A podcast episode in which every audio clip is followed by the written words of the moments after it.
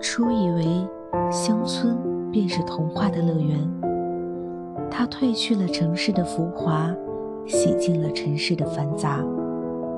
它也许是梵高画布上的阿尔，有明镜般纯粹的蓝天，有油彩般绚烂的花海。那金黄的向日葵，在阳光的哺育下，长出希望的种子。它也许是陶潜诗中的田园，在雾气迷蒙中演绎着仙女的故事。斜斜的日光倾洒，便是悠然。悠然，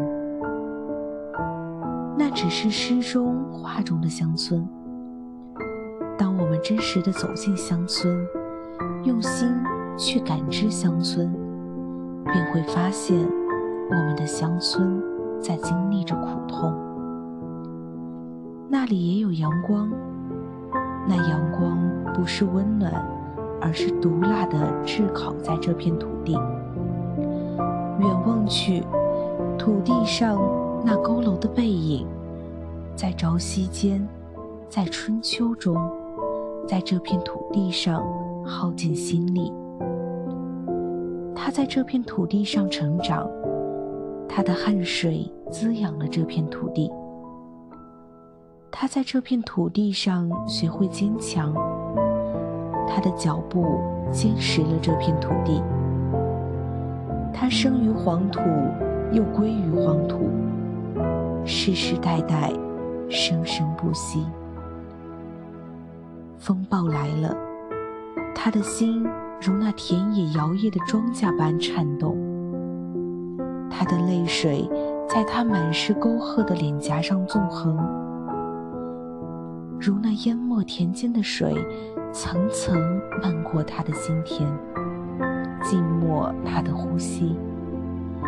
干旱来了，庄稼如他枯瘦的身体一般摇坠。他看不到希望，看不到丰收。他混沌的眼，干涸空洞。他们也有快乐的时候，只是这种幸福仿佛如此卑微。他们最大的幸福就是丰收。饱满的谷粒仿佛是一粒粒珠宝，他们的眼角笑成了月牙。他们最渴望的生活便是风调雨顺，他们只想，也只要这样平凡的生活。看中国的农民用最卑微的姿势，在中国的历史上站成了永恒。